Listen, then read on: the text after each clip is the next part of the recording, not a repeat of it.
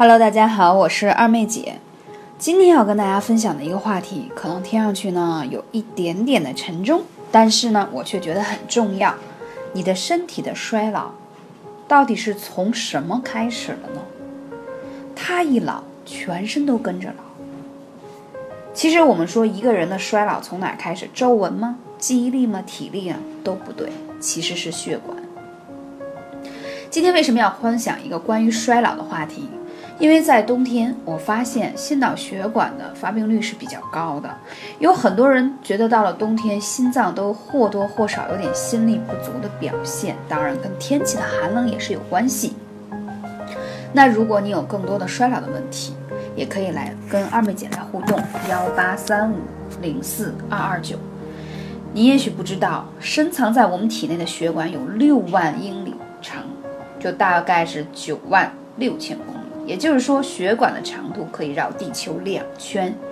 一旦它开始老化，就可能导致全身各个系统和脏器随之衰退。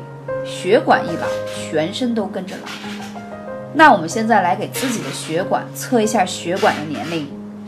第一，情绪压抑，过于较真；第二，爱吃方便面、饼干、甜心，偏食肉类的食物。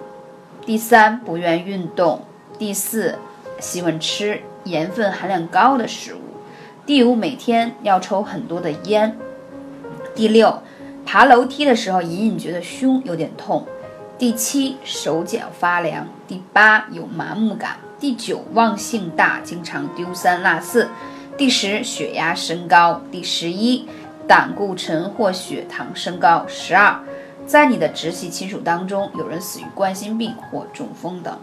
以上十二个选项当中，如果你在前四个选项当中有的话，说明你的血管还比较年轻；如果在五到七项当中有的话，你是提示你的血管年龄超过生理年龄十岁以上；如果在八到十二项当中有体现的话，说明你的血管年龄将比生理年龄要大。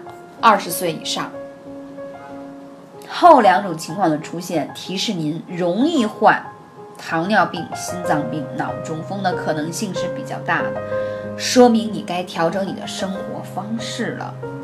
所以说，我们为什么说这些事情是很重要的？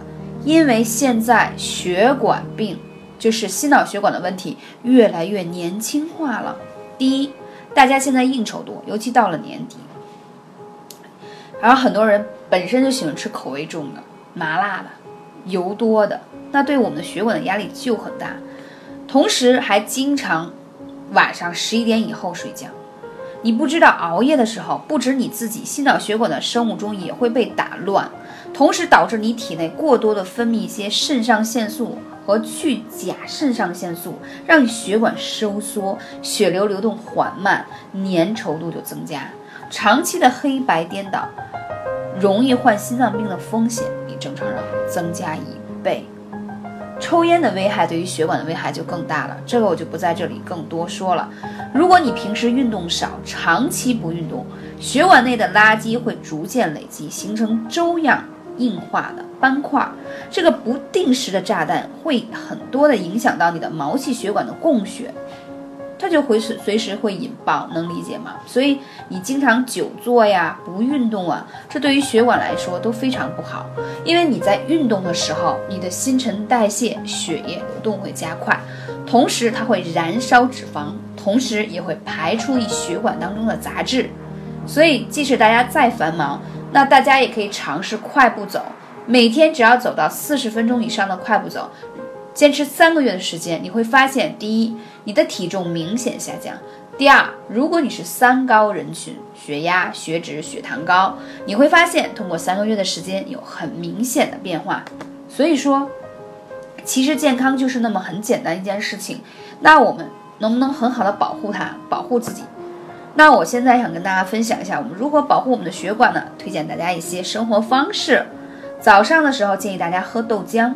因为豆浆是很好的豆类的植物，它富含身体当中不可缺的植物蛋白呀，大豆异黄酮啊。要知道，大豆异黄酮是一种植物雌激素，对于延缓衰老，应对更年期，预防这种的动脉硬化，保护心脑，非常的有益。同时，这是早餐，我要再说一下下午。下午的时候建议大家吃个苹果，因为苹果当中富含有果胶、果酸、维他命 C，我们称它为全科医生。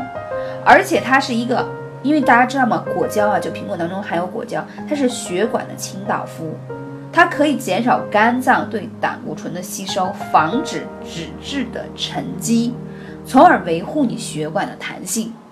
那我在这里还推荐大家吃一个食物，黑木耳跟香菇。这两个食物，首先，植物的蛋白含量很高，脂肪很低。同时，第一，黑色食物它可以入肾经，特别好。第二，这两个食物对于清理血管当中的杂质非常有效，堪称血管清道夫。所以吃起来特别简单。很多人是不是很喜欢吃麻辣烫？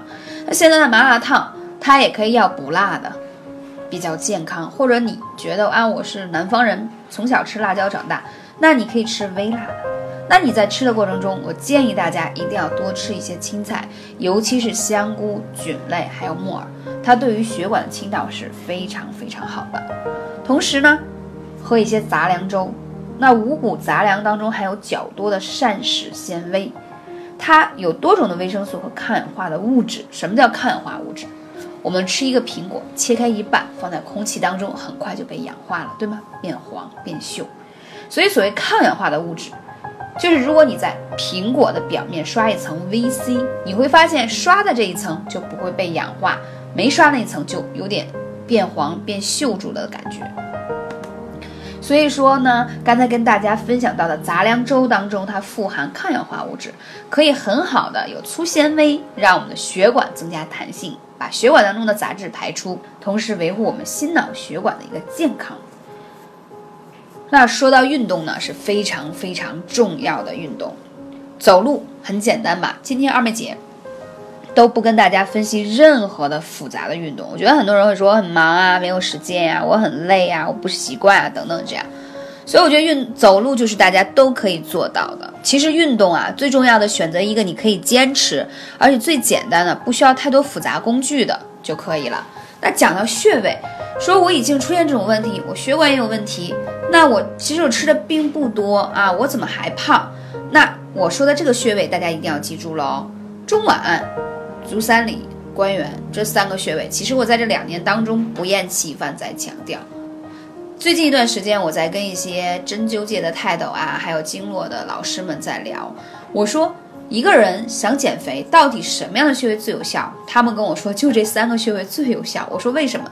他说，当一个人的胃的运动能力弱了，脾的代谢能力也弱了，所以他就会胖啊。哎，我想想也还真是。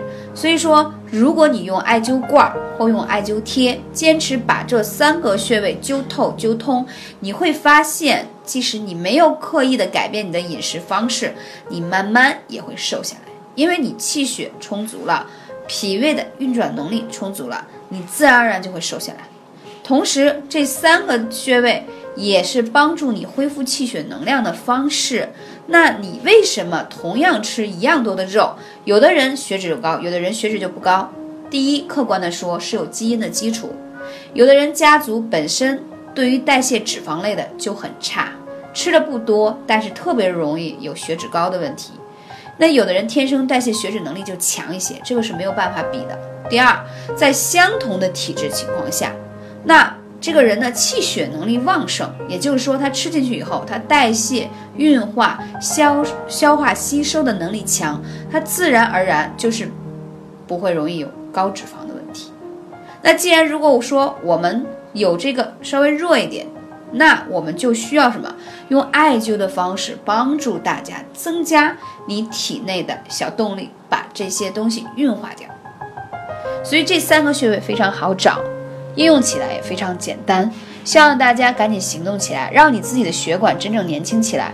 要想一个人真正的逆龄，不是说靠打点什么玻玻尿酸呀，做个微整啊、微整形什么的，最重要的是你体内的脏器是不是很健康，是不是跟你现在的年纪符合啊？不要说看上去啊，就是说身份证十八岁、二十八岁，但其实血管已经非常衰老了，四十多岁的血管，那是一件很危险的事情。感谢你的聆听，我是二妹姐，赶紧行动起来吧！二零一八，希望你更加健康美丽。